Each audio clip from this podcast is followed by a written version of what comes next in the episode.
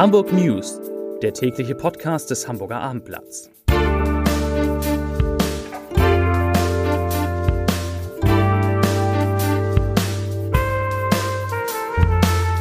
Hallo und herzlich willkommen zu unserer kleinen Nachrichtensendung. Mein Name ist Stefan Steinlein. Heute geht es um eine spektakuläre Idee des SPD-Fraktionschefs Dirk Kienscherf, der die traditionelle Innenstadt mit der Hafen City verbinden möchte. Es geht um die Lage am Hamburger Wohnungsmarkt und die Zweckentfremdung von Wohnraum. Es geht um Graffiti auf dem Bismarck-Denkmal, einen Totschlagsprozess am Hamburger Landgericht und um die Häufigkeit von Blitzeinschlägen in Hamburg. Doch zunächst kommen wir, wie immer, zu Beginn unserer Sendung zu den Top 3, zu den drei meistgelesenen Artikeln auf abendblatt.de. Auf Platz 3, das sind die 10 romantischsten Restaurants in Hamburg. Auf 2, HSV-Fans schwere Vorwürfe gegen Ordner. Und auf 1, also der meistgelesene Artikel, Hamburger Arzt, so viel Alkohol verträgt die Leber wirklich. Damit kommen wir zu unseren Nachrichten. Noch macht es nicht wirklich Spaß, von der Hamburger Innenstadt in die Hafen City zu spazieren die Straßen breit und viel befahren, die Wege und Geschäfte kaum einladend. Auch mit Blick auf das kommende Frühjahr, wenn das riesige Westfield Hamburg Überseequartier eröffnen wird und die traditionelle City noch weiter unter Druck setzen wird, macht der Kinschärf einen spektakulären Vorschlag. Der SPD-Fraktionschef in der Bürgerschaft möchte beide Quartiere über eine sogenannte Highline nach New Yorker Vorbild verbinden. Ich kann mir eine begrünte Holzbrücke vom Domplatz bis zum Nordrand der Speicherstadt vorstellen. Das sagte Kienschärf dem Hamburger Abendblatt. Im neuen Überseequartier entstehen insgesamt 80.000 Quadratmeter Einzelhandelsfläche, ungefähr 1000 Hotelzimmer und fast 600 Wohnungen. Die Highline in New York ist auf einer ehemaligen Güterzugtrasse entstanden. Sie verläuft in siebeneinhalb Meter Höhe, ist begrünt und von Bänken und Cafés gesäumt. Der nur 19 bis ungefähr 18 Meter breite Park mit Aussicht in New York hat sich schnell zu einer Touristenattraktion entwickelt.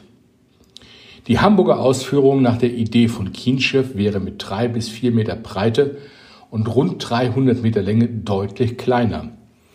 Dennoch erhofft sich Kienschiff davon einen Beitrag zum Zusammenwachsen der beiden Innenstadtpole. Die nächste Nachricht. Die Lage am Hamburger Wohnungsmarkt ist eh schon angespannt. Aber Leerstand, Verwahrlosung oder Zweckentfremdung von Wohnraum, zum Beispiel durch gewerbliche Nutzung, verschärfen die Situation weiter. Um sich einen Überblick über die Lage zu verschaffen, erstellt der Hamburger Senat seit 2017 jährlich einen Wohnraumschutzbericht, der die Aktivitäten vor allem der Bezirke zur Sicherung der bestehenden Wohnungen dokumentiert. Nach diesem Bericht war 2021 aus Sicht von Mietern und Senat ein besonders erfolgreiches Jahr. Das geht aus dem Wohnraumschutzbericht für das vorletzte Jahr hervor, den der Senat voraussichtlich morgen beschließen wird und der dem Abendblatt vorliegt. Darin heißt es, dass Senat und Bezirke 2021 sicherstellten, dass rund 1259 Wohnungen erhalten bzw. wieder Wohnzwecken zugeführt werden konnten. Insgesamt konnte eine Wohnfläche von fast 45.000 Quadratmetern vor dem Verlust bewahrt oder erneut vermietet werden. Das nächste Thema. Zehn Jahre lang, und zwar von 1991 bis 2001, war der Verfassungs- und Verwaltungsrechtler Professor Ulrich Karpen Mitglied der hamburgischen Bürgerschaft. Der Jurist mit dem Parteibuch der CDU war ein streitbarer Parlamentarier, der es als Seiteneinsteiger mit seiner eigenen Partei nicht immer leicht hatte. Auch nach seiner Zeit in der Rathauspolitik mischte sich Karpen in aktuelle politische Debatten immer wieder ein. Jetzt ist der in Danzig geborene Hochschullehrer kurz vor seinem 85. Geburtstag gestorben. Er hinterlässt seine Frau und zwei Töchter. Kaum saniert und schon wieder beschmiert. Angesichts neuer Graffiti auf dem Bismarck-Denkmal auf St. Pauli fordern Politiker von CDU und AfD jetzt Konsequenzen. Für die Urheber der Schmierereien sei es ein Erfolgserlebnis, dort als erster ein Zeichen gesetzt zu haben. Das sagte der CDU-Bürgerschaftsabgeordnete Sandro Kappe dem NDR. Die Leute wollen ja eine gewisse Botschaft damit präsentieren. Und den Raum müssen wir ihnen nehmen, indem wir das Graffiti frühzeitig entfernen. Auch AfD-Chef Dirk Nockemann fordert mehr Einsatz gegen Graffiti in der Stadt. Die rund 9 Millionen teure Sanierung des 34 Meter hohen Bismarck-Denkmals war nach knapp dreieinhalb Jahren erst Ende Juli abgeschlossen worden. Keine zwei Wochen später prangten die ersten Schmierereien an dem Sockel. Das nächste Thema. Ein halbes Jahr nach dem tödlichen Streit in einer Hamburger Flüchtlingsunterkunft hat heute vor dem Landgericht ein Prozess gegen zwei Männer begonnen. Die 43 und 51 Jahre alten Männer aus Aserbaidschan sollen einen 61 Jahre alten Ukrainer mit einer Metallstange auf Kopf und Oberkörper geschlagen und mit Fußtritten verletzt haben.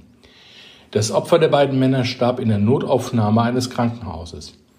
Ein 60 Jahre alter Ukrainer, der seinem Landsmann in der Unterkunft in Ohlsdorf zu Hilfe kommen wollte, bekam laut Anklage ebenfalls Schläge mit der Metallstange auf Kopf und Rücken aber er überlebte.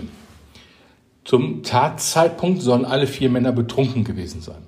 Die Staatsanwaltschaft wirft den beiden Angeklagten Totschlag, versuchten Totschlag und gefährliche Körperverletzung vor.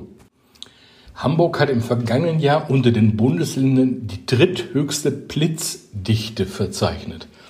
Rechnerisch schlugen 2023 in Hamburg 0,81 Blitze pro Quadratkilometer ein. Das teilte heute der sogenannte Blitzinformationsdienst der Firma Siemens mit. Die meisten Blitze je Quadratkilometer gab es in Baden-Württemberg und dann in Bayern. Die niedrigsten Werte wurden für Thüringen und Bremen ermittelt. Der deutsche Durchschnitt von 0,7 Blitze pro Quadratkilometer lag unter dem Hamburger Wert. Insgesamt zählte der Informationsdienst im vergangenen Jahr mehr als 240.000 Blitzeinschläge in Deutschland. Das ist der niedrigste Wert seit Beginn der Messung im Jahr 1991. Grund für den Rückgang sei unter anderem die Trockenheit des vergangenen Jahres, hieß es. Damit sind wir am Ende unserer Nachrichten angelangt. Ich bedanke mich für Ihre Aufmerksamkeit und wünsche einen schönen Abend. Tschüss.